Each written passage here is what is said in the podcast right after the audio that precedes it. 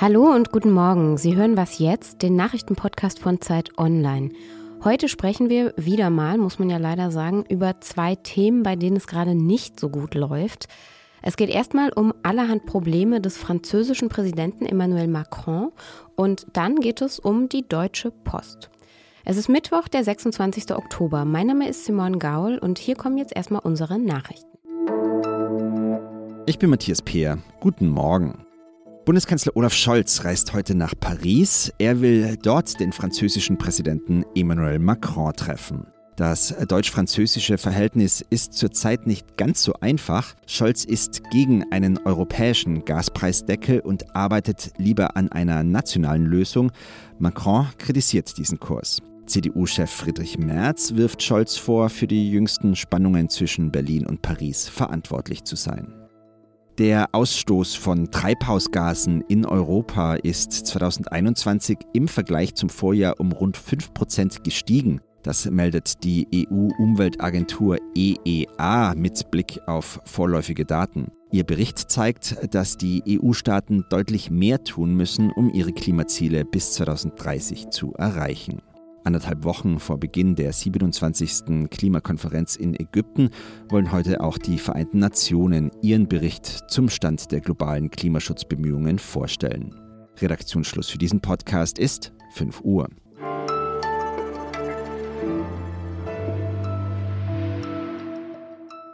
Seit sechs Monaten ist Emmanuel Macron im Amt. Zum zweiten Mal ist er französischer Präsident. Und gut läuft diese zweite Amtszeit jetzt nicht gerade für ihn. Nur wenige Französinnen und Franzosen stehen wirklich hinter ihm. Gewählt haben ihn in der Stichwahl im Frühjahr dann viele auch nur, um seine rechtsextreme Gegenkandidatin Marine Le Pen zu verhindern. Kurz darauf hat er dann auch noch die Mehrheit im Parlament verloren in der Assemblée Nationale und seitdem hat er große Mühe, Gesetze irgendwie durchzubringen. Das hat sich jetzt beispielsweise auch beim Haushaltsgesetz gezeigt. Gleichzeitig brodelt es im Land, die Gesellschaft ist sehr unruhig, viele Menschen spüren, wie auch hier bei uns in Deutschland, die Inflation und sind unzufrieden mit der Politik. Zeit also, dass wir mal wieder mit Annika Jöres sprechen. Sie berichtet für uns aus Frankreich. Hallo Annika. Hallo. Was würdest du denn sagen, wo steht Emmanuel Macron eigentlich gerade? Ja, also wahrscheinlich kann man es gar nicht anders sagen als mit diesem Spruch, der Kaiser ist nackt oder er steht ziemlich alleine da in Frankreich. Der Präsident hat ja sehr weitreichende Befugnisse und das rettet ihm jetzt gerade noch so äh, sozusagen die Haut, aber es ist eher so ein bisschen undemokratisch, würde ich sagen, weil er jetzt eben dieses, äh, du hast es schon angesprochen, wichtige Gesetz, das Haushaltbudget, also das ist eigentlich so das Paradestück jeder Regierung, wofür wird eigentlich Geld ausgegeben im Lande. Das hat er jetzt nicht mit eigenen Stimmen im Parlament durchgebracht gebracht, sondern mit einem speziellen Paragraphen im, in der Verfassung 49.3, die das sozusagen erlaubt, bestimmte Gesetze in Ausnahmefällen ohne eine Mehrheit im Parlament durchzubringen. Aber das ist schon eigentlich ein sehr ungewöhnlicher Vorgang, der, ähm, den er hier nutzen musste, um überhaupt dieses wichtige Gesetz durchzubringen. Und so wird es halt weitergehen. Er hat ja keine eigene Mehrheit mehr und muss jetzt immer entweder Stimmen äh, von der Opposition gewinnen, was ihm bislang nicht gelingt, oder er muss eben eigentlich ja undemokratisch die Dinge einfach erlassen. Und hast du den Eindruck, dass die französische Regierung und auch der Präsident Macron die Sorgen und Nöte der Menschen noch sieht und auch irgendwie angemessen darauf reagieren kann? Ja, das ist eigentlich ganz interessant, dieser Widerspruch, der hier herrscht sozusagen, weil eigentlich ist das französische Sozialsystem ja relativ großzügig, also im Vergleich zum Deutschen. Es gibt ja hier auch eine Strompreisbremse. Die Franzosen heizen ja vornehmlich mit Elektroheizung. Das heißt, für die ist sozusagen ein günstiges Heizen im Winter abgesichert durch diese Strompreisbremse. Äh, es gibt auch einen Benzinpreiserlass. Also im Grunde genommen wird schon auch daran gedacht, sozusagen an die niedrigeren Einkommen, die, die jetzt irgendwie zurechtkommen müssen mit der, mit der hohen Inflation. Gleichzeitig herrscht aber hier der Eindruck, dass eben die Regierung trotzdem ganz abgehoben ist. In, in der Fraktion sitzt ja kaum jemand, der ähm, mal Niedriglöhner war oder irgendwie sich vorstellen kann, was das ist. Und das zeigt sich eben auch so ein bisschen im, in Sprüchen, die hier teilweise äh, von Macron kamen. Also man müsse ja nur über die Straße gehen, um einen Job zu finden, war so einer davon. Und auch die, die Superprofite, die die Konzerne gleichzeitig machen, ähm, kommen hier also ganz schlecht an. Und ja, das ist so ein bisschen so eine, so eine Mischung aus, genau, er hilft den Ärmsten, aber er bringt eigentlich keine soziale Politik rüber. In der Opposition sind sich ja jetzt alle einig, also von den ganz Linken bis zu Marine Le Pens Rechtsextremen, dass es bald zu großen Streiks kommen wird. Was ist denn da dran an dieser Einschätzung? Ja, also Frankreich ist natürlich berühmt eigentlich für seine großen äh, Streiks und Aufstände. Die letzte Demonstration sozusagen davon waren ja die, die Gelbwesten, die ja weltweit bekannt wurden. Ich habe mit einer Forscherin dazu gesprochen, eine Bewegungsforscherin, die sagt, ob der Unmut tatsächlich in größeren Streiks oder Demonstrationen mündet, ähm, hängt halt manchmal von so Kleinigkeiten ab. Manchmal auch davon, wie die Regierung äh, reagiert auf diese Streiks, ob sie da sozusagen diplomatischen Weg findet. Also es ist schwer vorherzusehen, aber wie ich die Stimmung Situation gerade so erlebe und bei all dem, was jetzt zusammenkommt, Inflation, Streiks, Ängste und die Unbeliebtheit von Macron, kann ich es mir schon sehr gut vorstellen eigentlich, dass es tatsächlich bald noch zu größeren Streiks kommen wird. Also alles ziemlich fragil gerade. Sehr fragil hier im Nachbarland, genau, so, so würde ich es auch einschätzen, ja. Danke, Annika. Gerne.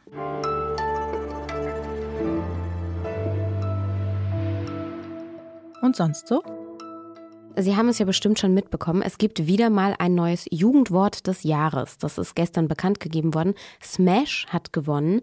Das bedeutet so viel wie was mit jemandem anfangen, jemanden abschleppen oder mit jemandem ins Bett gehen. Wählen dürfen das Jugendwort des Jahres Menschen zwischen 10 und 20 Jahren. Wahrscheinlich waren das jetzt eher die bisschen älteren bei dem Thema, schätze ich. Meine Kolleginnen und Kollegen von Z jedenfalls haben andere junge Menschen gefragt, was ihre persönlichen Jugendwörter des Jahres gewesen wären. Und diese Liste, die ist sehr zu empfehlen. Da stehen Begriffe wie safe, real, voila, Krise. Kennt man vielleicht alles so ein bisschen. Oder eben auch Klimaboomer. Und diese Liste verlinken wir natürlich. Ziemlich niedlich fand ich die Erläuterung zum Klimaboomer. Das ist nämlich ein Boomer, der sich fürs Klima einsetzt. Und der 18-jährige Klimaaktivist Linus Steinmetz, der beschreibt den Klimaboomer so. Ein sehr liebenswürdiges, wenn auch hin und wieder betreuungsintensives Wesen.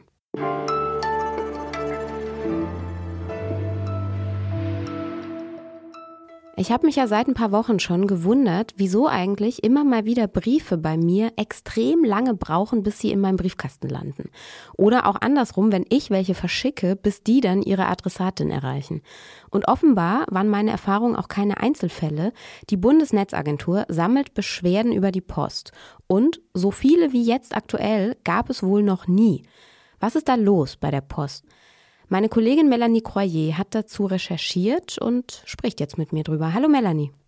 Hallo Simone. Sonst waren ja immer die Pakete eigentlich das Problem und plötzlich kommen aber auch Briefe zu spät an. Was genau ist denn da aktuell los bei der Post? Also aktuell ist es tatsächlich so, dass vor allem Briefe zu spät kommen. Dass äh, Pakete zu spät kommen, das ist tatsächlich normalerweise der häufigste Beschwerdegrund, der bei der, bei der Bundesnetzagentur eingeht. Aber im Moment gerade betreffen tatsächlich 75 Prozent der Beschwerden Briefe. Und das Problem taucht wohl in ganz Deutschland auf. Also das ist auch nicht regional, das ist mal hier, mal da. In Berlin scheint es besonders schlimm zu sein. Ich habe erst heute Morgen in der Zeitung gelesen, dass eine Frau wohl ähm, ihre Wahlunterlagen Unterlagen für Niedersachsen äh, eine Woche nach der Wahl bekommen hat, obwohl sie vier Wochen vorher abgeschickt wurden. Und solche Dinge dürfen natürlich nicht sein. Und wie erklärt die Deutsche Post das?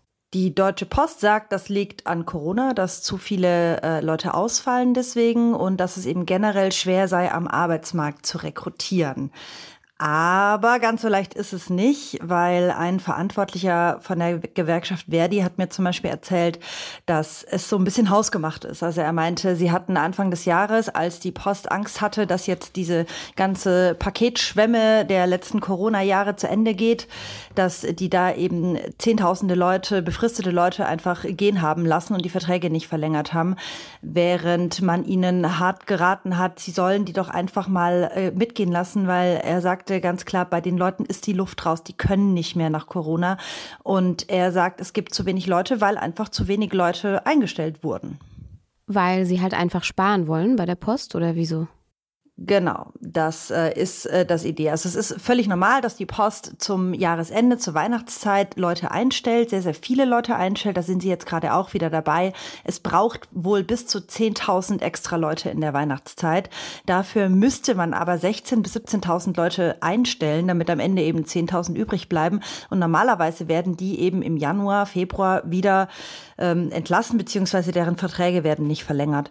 Und äh, die Gewerkschaften und Betriebsräte hatten halt gesagt, Leute, lasst die doch bitte einfach, ähm, entfristet die doch, dann haben wir ein bisschen Luft, dann können die Leute sich erholen, können auch mal ihre Überstunden nehmen und es wird bestimmt wieder schlimm werden, aber es, ähm, sie haben es halt nicht gemacht. Das heißt, die einzige Lösung ist einstellen, einstellen, einstellen. Ganz genau. Die Post versucht auch gerade verzweifelt einzustellen. Ich glaube sogar bei TikTok.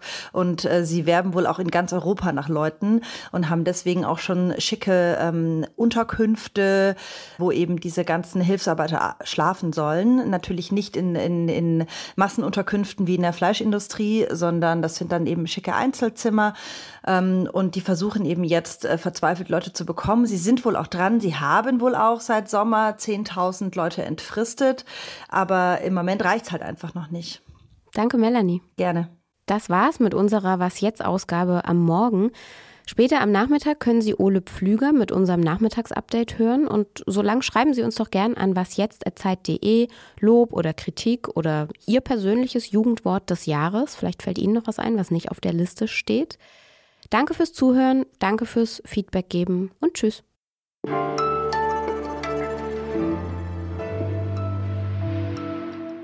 Also das Ziel der Post ist wohl, 80 Prozent der Briefe direkt am nächsten Tag zuzustellen und 95 Prozent dann wenigstens am übernächsten.